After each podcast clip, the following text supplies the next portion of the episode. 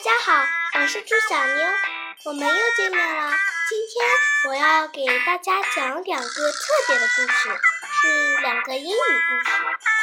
第一个故事的名称叫做《The Dream》。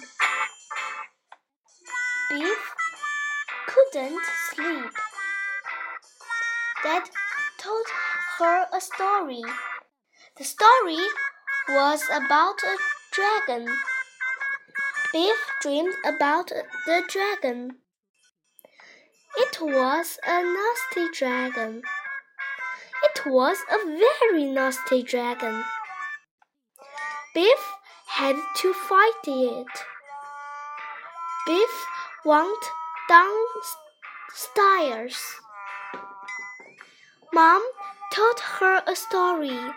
The story was about a, a, a dolphin. Biff dreamed about a dolphin。第一个故事讲完了，今天我们要讲第二个故事。The Toys party. Kipper wanted a party. Nobody wanted to come. He got he he got his toys. He wanted a cake. He put in corn flakes. He put in tomato sauce. He put in milk. He put in jam. He put in sugar. He put in baked beans.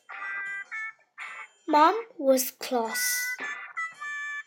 Kipper was sorry. 好啦，今天的两个故事就讲完了，我们下次再见。